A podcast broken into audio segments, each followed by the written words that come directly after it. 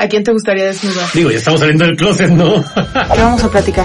si volvieras a empezar este día, ¿qué harías distinto hoy? Hay personas que no les gusta encuerarse. Le tengo miedo a quedarme sin mí. Para ti que salir del closet. Somos gente super deep. ¿A ti qué te apasiona? Sí, claro. Pues bienvenidos, closeteros, a un episodio más de Sal del Closet. Tenemos, como siempre, invitado súper extra mega especial. En lo personal, ese invitado lo, lo admiro mucho. He seguido su carrera, su trayectoria. Nunca tuve el gusto de conocerlo hasta ahorita, aunque sea virtualmente, pero lo estoy conociendo y eso que vivimos en el mismo estado. Eh, por cuestiones de chamba, yo supe muchas veces de él, de su trabajo, de las cosas que, que estaba logrando y de los cambios tan grandes que estaba haciendo, sobre todo en el tema de la educación y también por cuestiones de que mi mamá estuvo metida muchísimo como, como inspectora en escuelas particulares y, y admiró siempre el trabajo de nuestro invitado. Entonces, pues para mí es muy importante tenerlo aquí. Bienvenido Juan Camilo y Brent también te va a dar la bienvenida. Juan, bienvenido. Digo, la verdad es que Rudy me ha estado platicando muchísimo de ti. Desde que vimos que habías aceptado ser parte del podcast, me dijo, esto Le gusta. es una pistola. Entonces, eh, a final de cuentas, uno, uno, una trayectoria eh, como la tuya y sobre todo eh, una, eh, una inteligencia como la tuya se ha logrado con, a, base de, fregadazos, de golpes y de, de mucho conocimiento, de mucha lectura y sobre todo mu- mucho conocimiento eh, interno, ¿no? Entonces, eh, el día de hoy te vamos a estar sacando poco a poco del closet para conocer realmente quién eres. Juan Camilo, te platico un poquito antes de que te presentes. No, el formato del podcast es súper interesante. Nosotros no decimos todo nuestro currículum porque luego la gente empieza a meterle juicio al mensaje que tú tienes compartir.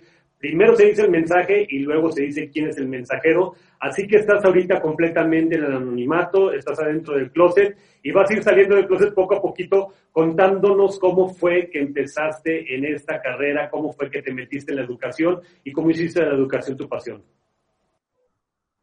Dale, pues, eh, pues un gusto. ¿Cómo están? Saludarles. La verdad es que eh, sí me, me, causó mucho, ah, una muy buena impresión el nombre del, del podcast. Eh, la verdad es que sí, como que genera, genera cierta eh, incertidumbre de qué es lo que va a pasar. Pero bien, aquí estoy listo. Perfecto. Oye, Juan Camilo, pues venos contando cómo fue que empezó tu pasión por la educación, cómo fue que terminaste aquí, cómo fue que empezaste a meterte todo este rollo, pero vete desde que estabas chico, cómo fue que te empezó a llamar la atención todo este rollo. Mira, la verdad es que yo nunca en la vida me hubiera imaginado dedicarme a la educación. Yo eh, en algún momento de mi vida iba a ser piloto, ya estaba inscrito en la Fuerza Aérea y después terminé estudiando arquitectura.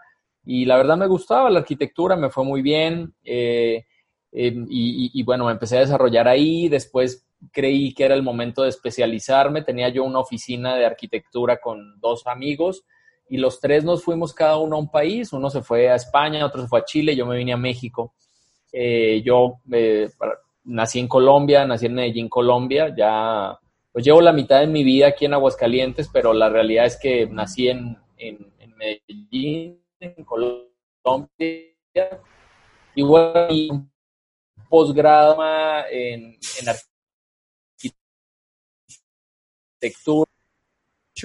Eh, la ciudad en ambientes y del destino fui profesor de la Universidad Autónoma un buen rato y me conecté a la Universidad Cuauhtémoc y empecé a trabajar y, y- y, bueno, de profesor y bueno, toda la historia se dio y ahí me empecé a enamorar de la educación, me di cuenta que, definitivamente la educación es el motor de un país, de una economía, entonces, eh, siempre todo el mundo se queja, o sea, yo me reunía con los, con los rectores y todos decían lo mismo, que los jóvenes llegan muy mal a las universidades, que no saben matemáticas, que no saben leer, que no tienen habilidades sociales, que no son emprendedores, una cantidad de quejas, ¿no?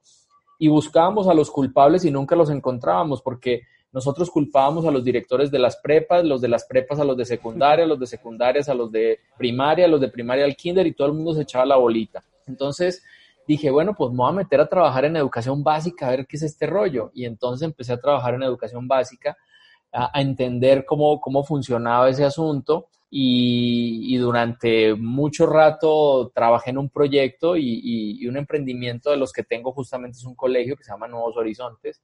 Y, ahí pues plasmé como todos mis sueños de, de, lo que debía ser la educación en América Latina, en el caso en, especial en México.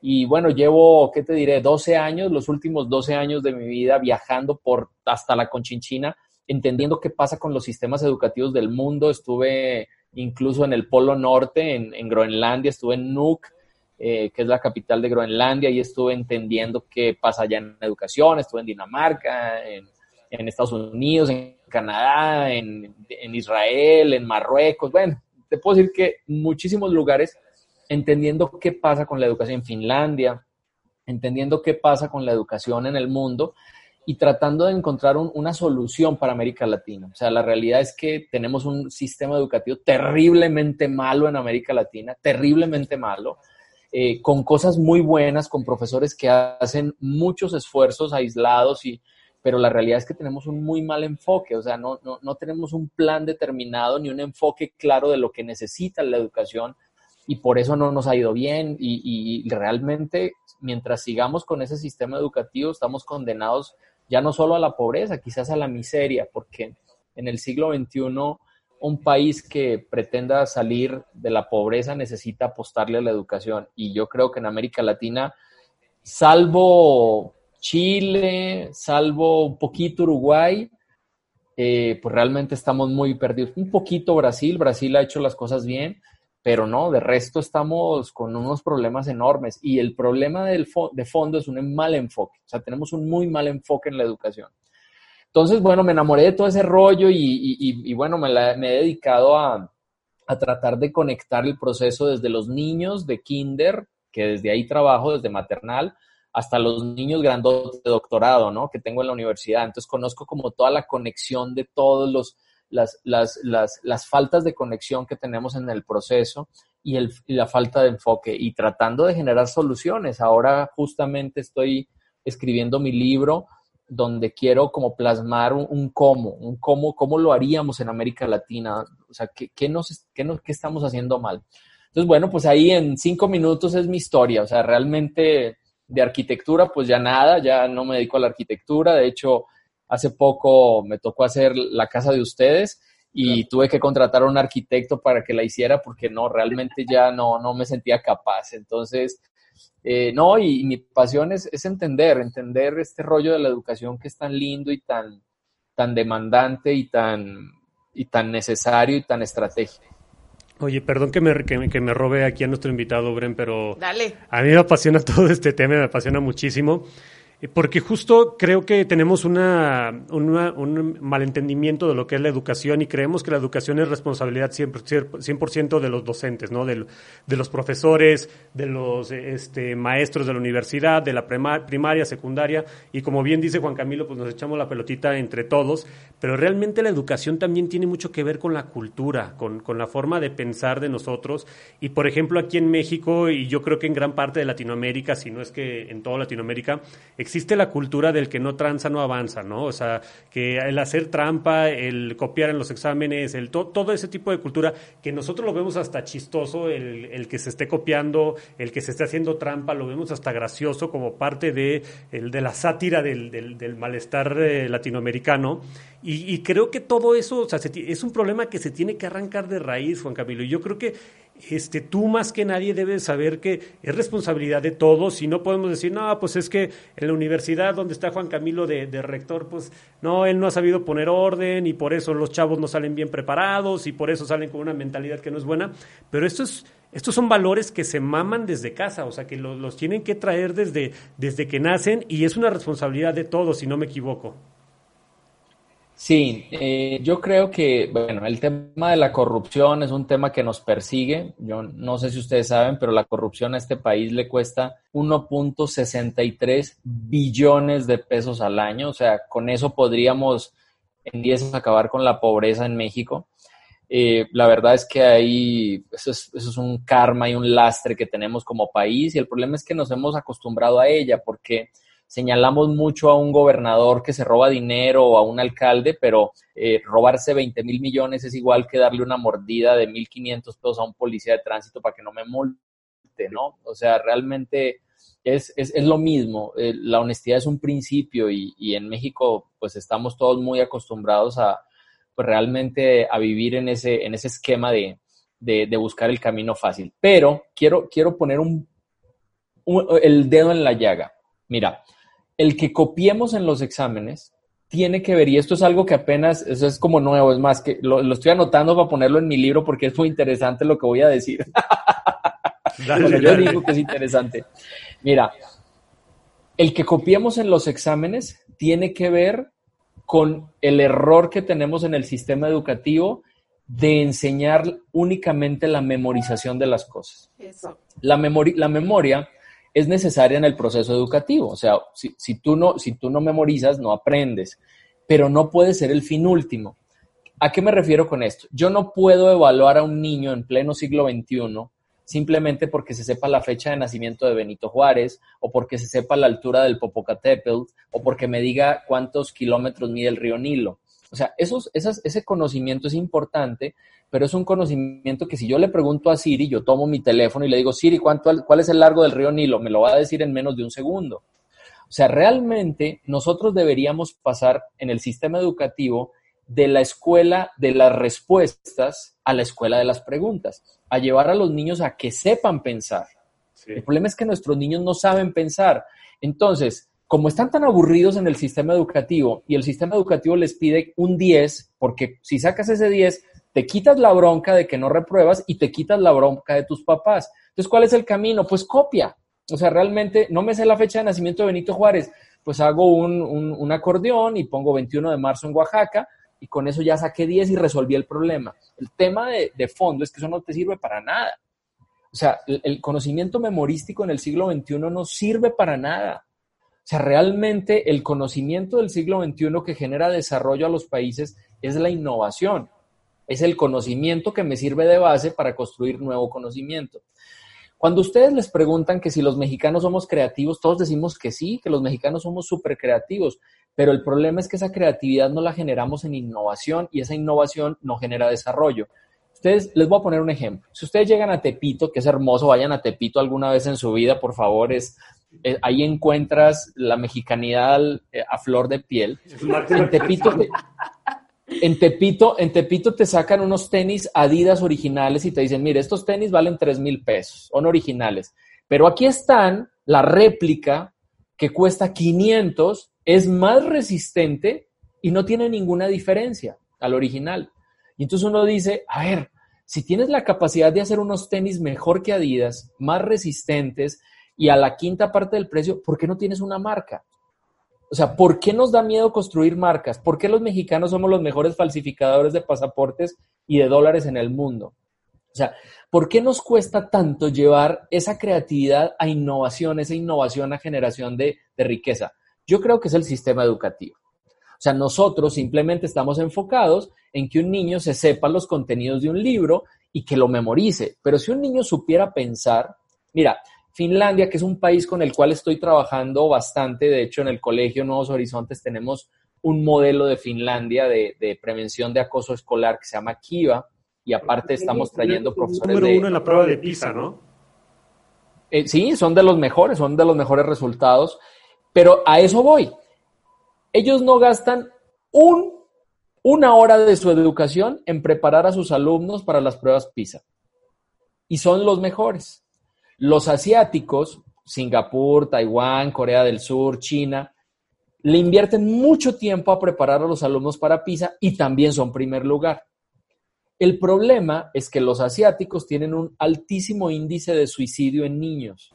¿Por sí. qué? Pues porque volvieron las, los exámenes un tema de, de, de, honor de la familia. Entonces, si te va mal en el examen, pues deshonras la familia y los niños se suicidan. Finlandia no, Finlandia, Finlandia encontraron que a través de fortalecer a los niños y de la emoción y del, y del, y del estar felices, logran construir el conocimiento y les va bien en PISA. Entonces, a lo que voy es, ese conocimiento memorístico sirve para probar pruebas, pero no para desarrollar países. Entonces, si en México, fíjense, hay los dos modelos exitosos en el mundo, los asiáticos que super trabajan en el tema de la memorización, pero también en la innovación y los de Finlandia, los nórdicos, que están trabajando en la felicidad, la emoción de los niños, y está México, que simplemente está en la memorización para simplemente pasar los exámenes y no para una construcción de nuevo conocimiento. No sé si estoy muy, los estoy enredando mucho. No, para nada. Y, de hecho yo creo que estoy súper de acuerdo porque incluso, digo, a mí me pasaba que em, te piden tal cual, arriba de 90, arriba de 95, arriba de bla, bla, bla. Y yo ya cumplí como hija, como dices tú, eh, muchos de mis compañeros los primeros lugares y salen de la escuela y eh, la inteligencia emocional, deja tú cualquier tipo de, de desarrollo, de simplemente para ellos mismos, para elegir lo mejor en su vida, no la tienen, no cuentan con ella. Porque nunca les hicieron razonar qué era lo mejor para ellos. O sea, lo, lo tenían nada más eh, aprendido Así es, o sea, y es, y es, mira, yo, yo digo mucho, tengo un video que se hizo de famoso ahí en el podcast de los mentalistas, un saludo a ellos, eh, de, donde hablo del tema de Benito Juárez. Yo le digo, o sea, es que, que Benito Juárez haya nacido el 21 de marzo en Oaxaca es una casualidad. O sea, Benito Juárez no fue importante o no, o dejó, o hizo cosas buenas o malas para México, no porque nació el 21 de marzo, a lo mejor nació el 19 y su mamá se le olvidó y lo registró dos días después en el pueblo.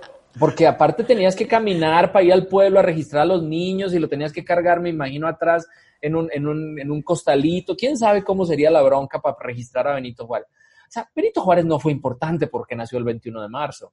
O sea, Benito Juárez hizo cosas buenas o malas para el país y justo los niños lo que tienen que hacer es eso, entender qué cosas buenas, qué era masón Benito Juárez, qué son los masones, son buenos los masones, ¿qué han hecho los masones en México? Y entonces pasas de un conocimiento simplemente para aprobar un examen a un conocimiento que construye una red de inteligencia y de pensamiento. Mira, yo, yo ahorita trabajo con los niños. Fíjense este ejercicio tan espectacular que hicimos con niños de cuarto de primaria. No sé si se acuerdan cuando nuestro presidente Andrés Manuel López Obrador dijo que el rey de España nos tenía que pedir disculpas por la conquista. ¿Se acuerdan de ese penoso momento? Claro. Bueno, sí, sí.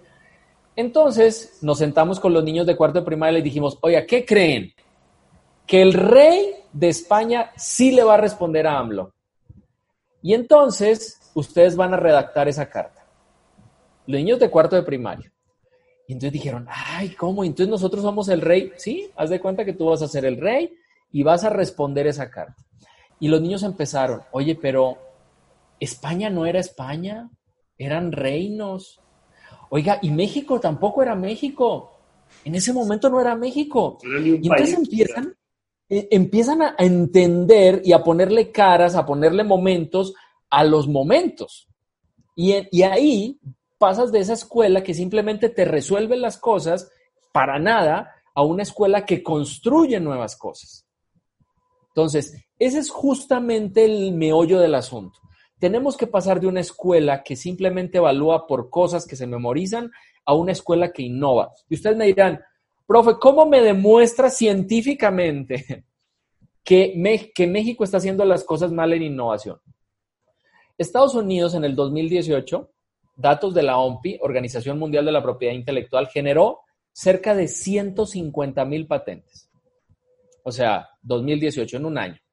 ¿Qué es una patente? Construcción de conocimiento, creatividad, innovación y generación de riqueza. Corea del Sur, un país que se moría de hambre después de la Segunda Guerra Mundial, que hace 30 años tenía una economía más pequeña que la de México, generó 93 mil patentes, algo así. China, que es el nuevo rey del mundo, 350 mil patentes, o sea, más del doble que Estados Unidos. O sea, ya ustedes más o menos van a entender qué quiere hacer China. O sea, ¿cuál es el camino de China en los próximos años? En ese mismo año, México generó 417 patentes. No.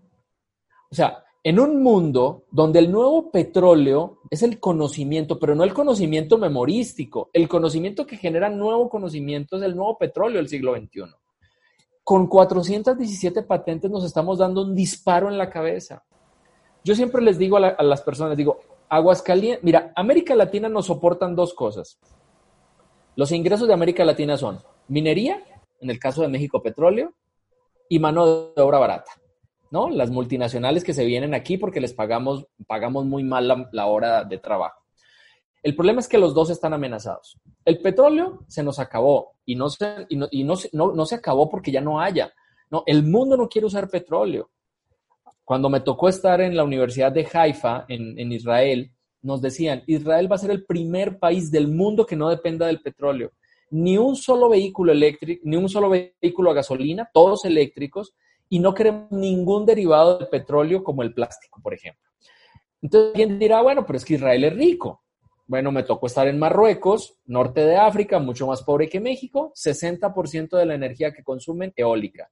Costa Rica, que lo tenemos aquí a la vuelta, 100% de la energía que consumen eólica. O sea, el mundo no quiere petróleo. Los Emiratos Árabes Unidos ya tienen tan claro que no van a seguir viviendo del petróleo que ya están diversificando. O sea, ya le están metiendo al temas de tecnología, temas de turismo, porque ya saben que en los próximos años el mundo se va a deshacer del petróleo. Ese es el primer ingreso de América Latina. Y la mano de obra barata la tiene China, la, la tiene segunda, India. No, pero ¿sabes qué es lo más grave de la mano de obra barata? Que la mano de obra en México está centrada casi mucha o gran parte en la industria automotriz. China es el país del mundo que más está invirtiendo en robotizar la industria automotriz. ¿Qué va a pasar en los próximos años? China le va a decir a Nissan, oye, ya no te vayas a Aguascalientes, vente aquí. Lo que allá te hacen hidrocálido, yo te lo hago con robots. Y los robots no se enferman, no piden aumento, trabajan 24 horas, no comen. O sea, no se ponen en huelga. En el siglo no, no, te roban. En el siglo XXI, pensar de vivir de la minería y de la mano de obra barata es un suicidio. ¿Qué nos queda? La construcción de nuevas cosas de conocimiento. A mí me parece tan dramático y, y, lo he dicho muchas veces y la gente se burla, pero digo, ¿por qué diablos somos la 15 economía del mundo? O sea, no es cualquier cosa. O sea, somos la 15 economía del mundo, de, ponle que somos 200 países en la Tierra, ¿no? Estamos esperando a que tres hagan la vacuna contra el COVID. China, Rusia o Estados Unidos. ¿Por qué nosotros no podemos? O sea, ¿por qué? ¿Por qué no hemos construido procesos de innovación ¿Por qué no estamos formando los nuevos chicharitos de la ciencia y la tecnología? O sea, ¿por qué siempre los chavos solo creen que pueden hacerla en el narcotráfico o como deportista, como youtuber? Esa es la mentalidad que estamos teniendo y eso es lamentable. O sea, necesitamos sí. hoy centrarnos a formar esos nuevos genios porque los poquitos que hay se nos van a Estados Unidos. O sea, la fuga de cerebros a Estados Unidos pues claro, ellos son un país que capta eh, mucha gente para desarrollar investigación. ¿Por qué no podemos hacerlo acá? O sea, realmente, ¿qué nos está faltando? Que el, yo, y la respuesta me la doy yo, un proceso educativo que fomente la innovación, que los niños desde chicos estén enseñados a pensar, no simplemente a repetir y a vomitar conocimiento, que eso es lo más, lo más simple, eso es, eso es bueno, eso, eso se hizo hace 200 años. Sí. O sea, ahorita es una vergüenza que nos metan 15 años al sistema educativo simplemente a, a, a que nos metan cosas que ya están en, el, en, el, en, en las computadoras, ¿no? Es, es, muy, muy triste. Pues estoy en shock. O sea, es que en verdad sí te pones a analizar y dices, qué bárbaro. O sea, en verdad nos estamos quedando bien atrás. Juan Camilo, precisamente mencionaste ahorita al presidente que está haciendo varios movimientos que yo creo que todo lo contrario de hacernos eh, avanzar, nos están regresando a un ayer eh, que, que nos va, que sí, que nos va a atrasar bastante. Y justamente a, hace poco hablaba de eso con Rudy. Le digo, realmente para recuperarnos de todo lo que está haciendo y sin meternos en, en cuestiones de políticas y elecciones y demás, simplemente eh, viendo eh, de qué manera nos está trazando sus elecciones, simplemente en el tema de, de desarrollo económico, en el tema de educación, de eh, precisamente empujar la educación, de generar esta competencia, de no generar conformismo entre, entre los jóvenes. Eh, híjole, yo creo que realmente nos va a costar y no sé tú ahí que, cómo lo veas. Perdón, y justo también hablábamos con un empresario que nos decía, es que el presidente se está enfocando en salvar a los pobres, pero los únicos que pueden salvar a los pobres para siempre es la gente que genera empleos, es la gente que genera innovación, es la gente que necesita manos que estén ayudando. Es la única forma de salvar a los pobres, porque como bien dice el proverbio chino, que si le das a un hombre un pescado, comerá un día, pero si le enseñas a pescar, comerá toda la vida, ¿no?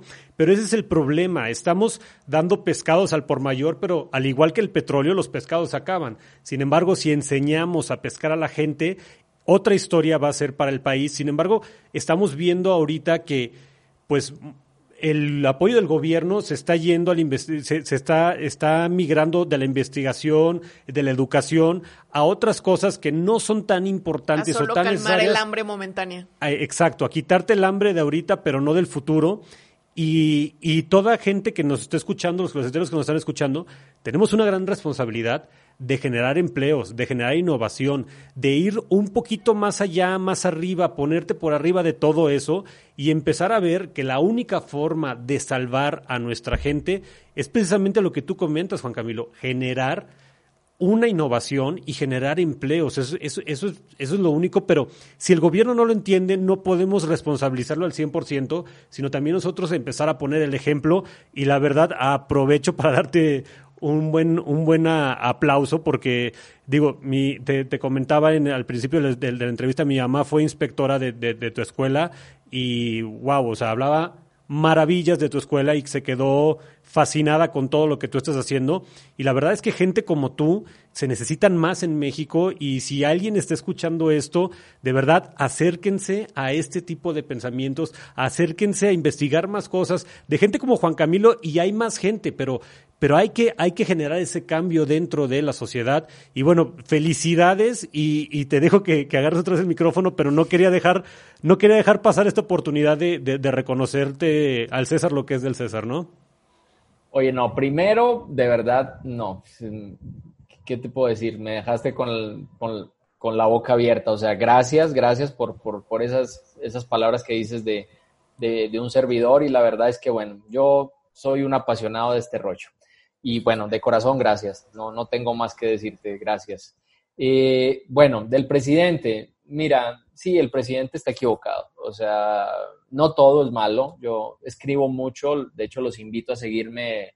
Escribo, tengo un blog que se llama Juan Camilo Mesa Jaramillo, aparte tengo una editorial en el periódico El Hidrocálido, tengo otra editorial en, en la revista Newsweek en español, en la revista Polo. Ahí me pueden leer y si no en el blog, ahí están mis editoriales escribo mucho sobre el tema. Yo creo que el presidente está equivocado en muchas cosas, en la generación de energía, por ejemplo. Yo creo que eh, es volver a mirar al carbón en el siglo XXI, que es la estrategia actual de generación de energía, es un error. Eh, olvidarnos de la energía eólica, de la energía solar, de la energía geotérmica, pues yo creo que es un error. Eh, pues apostarle al carbón en pleno siglo XXI. Creo que es un error la cancelación del aeropuerto que necesitábamos cuando el cuarto ingreso de este país es el turismo y el aeropuerto actual no funciona y el de Santa Lucía seguramente tampoco va, a funcionar como esperamos. también creo que se equivoca eh, en, simplemente vender esa idea de regalar. Yo creo que hay que ganarse las cosas. Yo creo que más bien habría que apostar a educar mejor a la gente, a, ayudarle a los niños con, con una formación centrada en el emprendimiento, en la innovación y bueno. Pero miren, no nos quejemos del presidente. A este país lo han gobernado verdaderos ladrones. Y lo digo con todo, con toda la tristeza que me da el, de ser un mexicano adoptado, un hidrocálido adoptado. La realidad es que a este país lo han gobernado verdaderos ladrones y aún así sigue siendo la quince economía del mundo. Entonces, no se estresen. Este señor no nos va a matar y quizás venga gente peor, porque hay un amigo que dice que tiene una frase que es muy dramática, pero es real. Dice, no hay nada tan malo que no pueda ser peor. O sea, quizás, salgamos, salgamos de la pandemia en, abril y nos llegue otra diferente, ¿no? O sea, la realidad es que así es el siglo XXI o en, o en dos años nos digan que en Aguascalientes se nos acabó el agua, que estamos cerca de eso. No sé si lo sabían, pero estamos muy cerca de que en Aguascalientes no tengamos agua. Y alguien dirá, oiga, pero todo lo que llueve pues sí, no hemos sido capaces de captar toda el agua que llueve, porque toda el agua que está lloviendo en aguas calientes, casi toda se va al río San Pedro, y el río San Pedro termina desembocando en Jalisco, y quien se toma el agua que llueve en aguas calientes es la gente de Jalisco y no nosotros, porque no hemos resuelto el problema del agua. Imagínense nomás. Bueno, entonces no se estresen por el presidente, el señor que haga lo que quiera y nosotros tenemos que adaptarnos a lo que sea. Eh, sí, sus políticas no son las más adecuadas, no todas son malas, yo conozco programas interesantes también, pero también hemos tenido políticos muy ladrones. Lo que sí es que nos movieron el, cuadro que teníamos, la estabilidad que teníamos, y mucha gente pues no la está pasando bien y, puede ser que, que, bajemos y que tengamos más problemas económicos, sí es cierto, por las decisiones del presidente. Pero mientras tanto, ¿qué vamos a hacer nosotros? ¿Qué tenemos que hacer nosotros? Nosotros somos los que nos tenemos que mover. Eh, la semana pasada capacitaba a 100 profesores de la normal y me decían, es que, ¿qué hago con los supervisores? Pues, pues, nada más dale lo que ellos quieren y ya, ya, dale los formatos que te piden, pero tú haces en el aula de clases lo que tienes que hacer. Oiga, es que antes teníamos un, un, sistema que puso Peña Nieto y ahora el presidente AMLO lo cambió y ahora es otro. Pues, ¿cuál es el problema? Haz lo que tienes que hacer. Prepárate tú para que esos alumnos que tienes enfrente los formes como se necesita. Si tú eres padre de familia, bueno, ¿cómo diablos vas a formar a tu hijo? ¿Cómo le vas a inculcar y vas a borrar esa maldita frase del que no tranza no avanza? Porque eso sí nos hace daño. Porque pueden haber Andrés Manueles o Peña Nietos o lo que ustedes me digan, pero si nosotros no rompemos ese maldito paradigma de robar en México y de ser corruptos, que va desde, la, desde niños, porque nos educan para decirnos, ay, para que hagas la fila, empújalo, mira ese gringo haciendo fila, qué tonto, reempújalo, ¿no? Hasta le dices con, R, reempújalo. tenemos unos paradigmas tan estúpidos en México como es que las matemáticas son muy difíciles. No, hijo, tú eres muy burro para las matemáticas. Pues no jodas, las matemáticas las necesitas hasta para hacer el súper, hasta para saber cómo distribuyes tu quincena. Entonces, realmente tenemos paradigmas, pero nosotros, o sea, los que movemos este país somos 125 millones de personas, no es Andrés Manuel. Se va a equivocar, pero muchos otros también se equivocaron. ¿Cómo diablos nosotros vamos a hacer para construir un México diferente? Y eso se hace desde nuestra casa. Eso se hace logrando generar una relación de confianza, de construcción, de valores, de entendimiento, de autoestudio, porque tú me podrás decir, eh, es que yo no tengo escuela, pero hoy, en el siglo XXI, si tienes internet, puedes hacer lo que quieras. Mira, yo estoy haciendo hoy un diplomado en, este, en esta pandemia en egiptología en la Universidad de Barcelona. O sea, ¿qué me iba a imaginar yo estudiando egiptología? No, lo, lo, hago en los ratitos libres, me metí a la Universidad de Barcelona, tan, estoy estudiando egiptología. Hoy lo puedes hacer. Entonces, no digamos que no. Ahora, si hay un grave problema con una gran cantidad de pobreza en México, que somos 70 millones de personas, que nos olvidamos todos, y te lo digo, Andrés Manuel López Obrador hoy es presidente porque México, los, el 1% o, los, o nosotros, como ustedes dos o yo, que hemos tenido la posibilidad de estudiar en una universidad, de formarnos, nos olvidamos de 70 millones de personas que hoy la están sufriendo y que se cansaron y que dijeron, pues no más. Nadie me peló. Ahora, pues entonces voy a hacer que gane este señor que me dice que trae una idea muy buena de que me va a ayudar y me va a dar una lanita mensual. Y por eso Andrés Manuel es presidente, porque nos hemos olvidado porque hoy esa desigualdad entre riqueza y pobreza en México es una desigualdad absurda y eso hay que enseñárselo a los niños. ¿Se vale tener dinero? Claro que se vale tener dinero, pero no te puedes convertir en un millonario olvidándote de México. No puede ser que el hombre más rico de este país sea Carlos Slim, que se dedica al Internet y los niños de, escasos recursos de México en esta pandemia no pueden estudiar porque no tienen Internet. O sea, eso es absurdo. Eso es algo que en el mundo se llama capitalismo sostenible o capitalismo progresista. O sea, hoy no puedes crecer valiéndote madres tu país, valiéndote madre los ríos, la contaminación, no pagar impuestos, no darle seguro social a tus empleados. Así crecieron nuestros baby boomers que hoy manejan el, país, haciéndose ricos a costa de lo que, de lo que hubiera que destruir. Bueno, ¿cómo vamos a educar a esta nueva generación de niños para que puedan generar riqueza, generar negocio, generar desarrollo, pero ayudando a México. Entonces, si ustedes ven, es un problema complejo. Es un problema que tiene muchas aristas, pero la solución está en nosotros.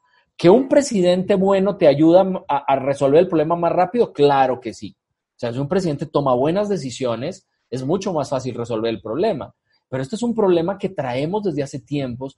Es un problema donde, donde los empresarios se olvidaron de México y les valió madres y solo velaron por sus intereses. Y hoy tenemos la consecuencia de un país sumamente desigual. Es el segundo o tercer país más desigual de América Latina. O sea, la real, o sea, México es el segundo país del mundo con más aviones privados después de Estados Unidos. O sea, es una locura. es una locura. Y está súper mal distribuido. totalmente. Y eso no es un tema de México, es un tema del mundo. El 1% de la población del planeta tiene el 85% de la riqueza hoy. O sea, es una desigualdad alarmante. Eso lo tenemos que cambiar. Y no es que crean la izquierda, o sea, olvídense de eso. Yo no creo en regalarle las cosas a la gente. Pero sí creo que hay una desigualdad en las oportunidades muy tenaz en México. Y eso lo tenemos que resolver.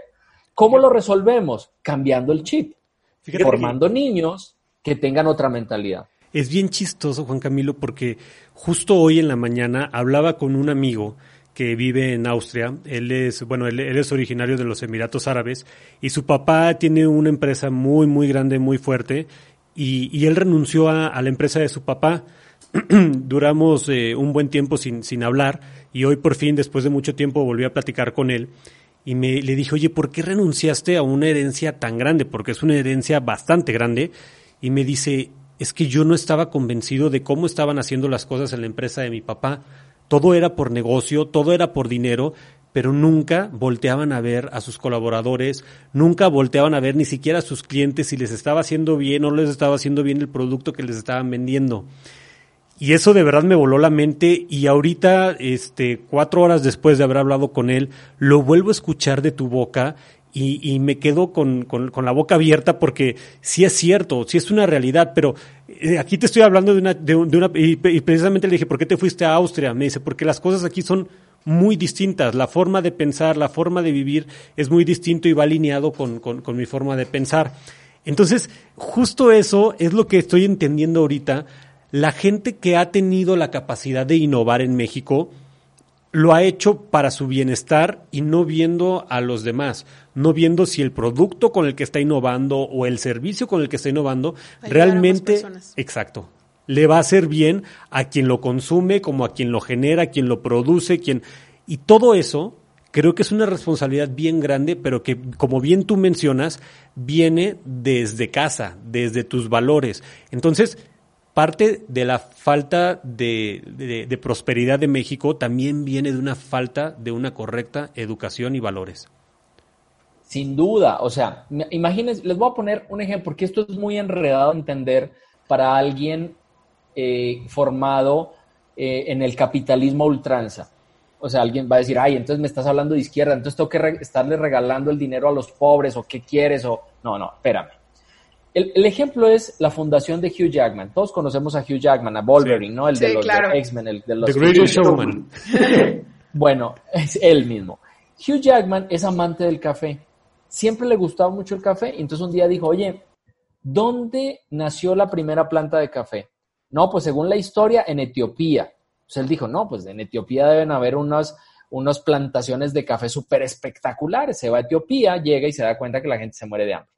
Entonces él dice, no puede ser. Entonces se junta con unos granjeros y les dicen, oigan, yo les voy a ayudar a tecnificar el sembrado del café, les voy a poner unas secadoras de café bien fregonas y eh, me van a exportar el café a mí. Yo se los voy a pagar al mejor precio del mercado. Va a ser un café gourmet. Y él se va a Nueva York, que es donde él vive, y crea una cadena de, cafés tipo Starbucks que se llama The Laughing Man, ¿no? El hombre que ríe o el hombre riendo. ¿Qué hizo él? Hacerse multimillonario, obvio pero en ese proceso está haciendo ricos a la gente de Etiopía. ¿Me entiendes? O sea, ¿cómo diablos tú mejoras las condiciones de vida de las personas para que tú puedas crecer y desarrollarte? ¿No? Es, el ejemplo del Internet de Slim es muy claro. O sea, si México tuviera un Internet de alta velocidad en todas las zonas y en las zonas populares en esta pandemia, lo tuviéramos gratuitos, yo les aseguro que la brecha educativa de esta pandemia sería mínima a la que vamos a tener. Vamos a tener una brecha terriblemente separada entre la, educación privada y pública Y esos niños de la educación pública que no están pudiendo estudiar porque no tienen internet, porque los profesores les mandan las tareas a los papás por WhatsApp, pero el papá no tiene datos para bajar la tarea, esos niños van a terminar siendo presa de quién? Del narcotráfico. ¿Por qué? y de la delincuencia, porque dices, puta, pues, ya no puedo estudiar. Imagínense ustedes, llevamos seis meses en esta pandemia, seis meses sin estudiar. O sea, llega un momento de desesperación de los papás, de los niños, de todo. Son mucho más fácil presa de la delincuencia. Entonces, y no puede ser que una persona que controla el Internet, no solo en México, sino en América Latina, no esté enfocada en resolver esa situación. Ustedes me podrán decir, es que Slim tiene una fundación y hace muchas cosas. Ahora está muy metido en la vacuna con AstraZeneca. Pues miren, yo la verdad, eh, bueno, creo que en la vacuna seguramente habrá un negocio, porque no, no, no creo que, que se hagan cosas por ahí sin negocio, pero casos como esos hay muchos. O sea, tenemos una mentalidad de destrucción. Oye, el cuate que te, que te dé el permiso para que puedas descargar eh, las aguas eh, de, de, textiles al río San Pedro, ¿no? Y jodiendo más nuestra ecología. O sea, ¿por qué? O sea, ¿por qué no tenemos una, una mentalidad de construcción y de sumar, de pagar el seguro social, de, tener buenos salarios, de que nuestros empleados puedan tener una, un compromiso con la empresa y, una, y una, una, un desarrollo y un crecimiento digno en la empresa. Eso, no lo tenemos en México. O sea, realmente si tú, la mayoría de los empresarios, no todos, hay unos empresarios maravillosos, pero la gran mayoría es como, ayúdame para no pagar, o sea, para darle la torre a los empleados. O sea, esa, esas mentalidades pues justamente creo que tenemos que resolverlas en el sistema educativo. Pero, acuérdense, y esto no lo he dicho, el sistema educativo de México forma empleados. O sea, nosotros nos educaron para ser empleados. El emprendimiento es, no, no, no existe. O sea, todos salimos de la prepa y no sabemos qué es un balance, no sabemos qué es un punto de equilibrio, no sabemos qué es la misión de una empresa, no, la, no sabemos qué es un canvas, no sabemos hacer un plan de negocio, no sabemos nada. ¿Por qué? Porque nos dicen, Tú estudias, sales de la universidad, consigues trabajo, te casas y eres feliz. No, somos expertos en hacer currículums, ¿no? te faltaron los hijos. te faltaron los hijos para que repitan la ecuación. Sí, entonces, bueno, pues realmente estamos en una bronquita grande, pero, pero yo creo que somos capaces de resolverla. O sea, si algo tiene este país es una garra impresionante. O sea, este país se ha levantado muchas veces. O sea, nos hemos levantado de situaciones bien complejas y yo creo que lo que necesitamos es cada uno trabajar. Yo, yo le creo mucho a la familia, o sea, la familia como, como el lugar donde puedes cambiar el chip, ¿no? O sea, si, si, ¿cómo aprende tu hijo? Pues tu hijo aprende de lo que ve. Si tú te pasas los semáforos en rojo, das mordidas, eh, no le das el, el, el pase a un peatón, pues eso es lo que te está viendo es lo que va a aprender.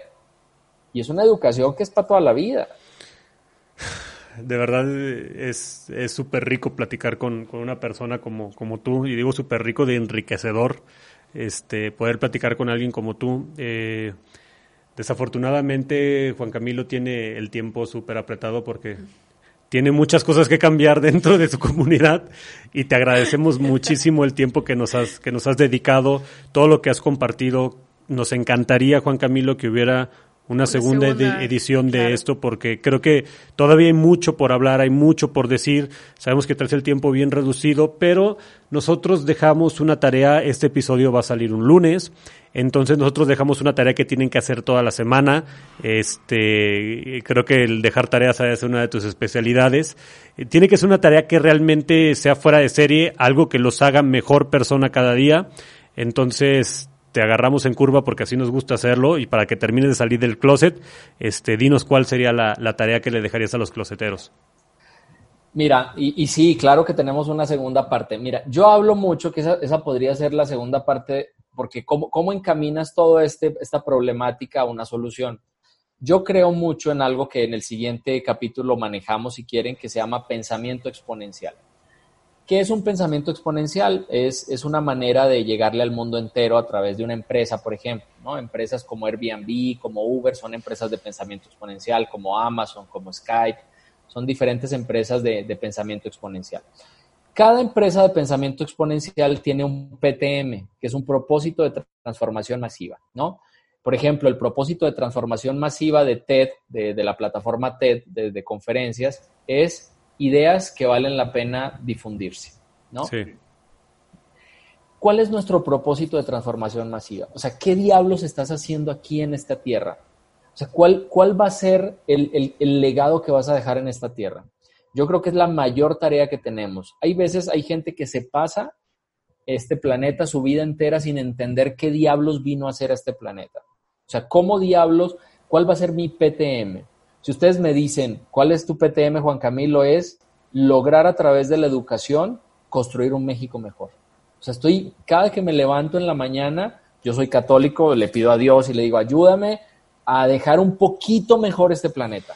Un poquito. Me equivocaré, tengo 80 mil errores, a lo mejor tengo mil cosas que mejorar, pero si hay algo que a mí me encanta es tratar de buscar una solución para hacer un México mejor.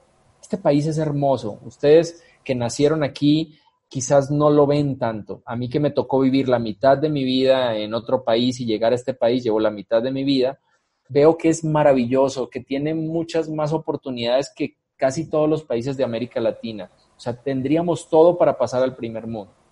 Bueno, ¿cuál va a ser mi PTM? Esa es la tarea. ¿Cuál va a ser mi PTM y mi propósito de transformación masiva para lograr construir un México diferente? Wow. Nos lo llevamos también nosotros. Hay mucho que pensar y hay mucho que digerir. Y yo sé que vas a volver a escuchar, Closetero, otra vez este podcast y, que vas a empezar a hacer muchas conexiones y, también a, razonar que, cuál es tu propósito en la vida y, y empezar a caminar hacia, hacia ese propósito. Juan Camilo, hay, hay gente que, que de verdad tiene hambre de conocimiento, hambre de, pensamientos lógicos, este, muy bien razonados y, bien estructurados como los tuyos. Y nos gustaría que, que, dejaras por aquí tus redes sociales, donde te pueden encontrar, este, tu editorial, donde te pueden leer todo eso. Mira, en todas las redes sociales estoy como Juan Camilo Mesa Jaramillo, Mesa con S. Hay veces eh, mi mesa es con S, casi todos es con Z, pero el mío es con S. Entonces, estoy en Facebook, en Twitter, en Instagram, en LinkedIn, en todas como Juan Camilo Mesa Jaramillo. Y mi blog, simplemente en un buscador ponen blog Juan Camilo Mesa Jaramillo y ahí les aparece, mi blog tengo más de 3.000 publicaciones. Eh, y bueno, también tengo un podcast que se llama Sin Excusas, que bueno, lo que hablamos es de emprendimiento, es, básicamente el, el, objetivo, está en Spotify entonces, bueno, pues me pueden seguir en diferentes espacios y todo. Y, lo que sí pueden, ah, eh, lo que, lo que sí les puedo asegurar es que cada mensaje que me manden lo voy a responder yo. No tengo a alguien que me responda los mensajes, lo hago yo.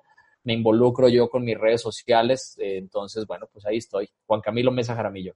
Increíble, increíble, súper infinitamente agradecidos contigo. Muchísimas gracias. Ya te comprometiste, ya perdiste. Tienes que, tienes, tienes que hacer una segunda, segunda vuelta. una segunda vuelta de esto y nosotros vamos a estar encantados de recibirte aquí en tu casa, aquí en tu closet y gracias por salir de él. Este, los esperamos en el próximo episodio. Muchísimas gracias, Juan Camilo. Gracias, Juan Camilo. Gracias, gracias. Un abrazo enorme y de verdad un gustazo haber estado con ustedes el día de hoy. Al contrario, gracias. ¿A quién te gustaría desnudar? Digo, ya estamos saliendo del closet, ¿no? ¿Qué vamos a platicar? Si volvieras a empezar este día, ¿qué harías distinto hoy? Hay personas que no les gusta encuerarse. Le tengo miedo a quedarme sin mí. Para ti que salir del closet. Somos gente súper deep. ¿A ti qué te apasiona?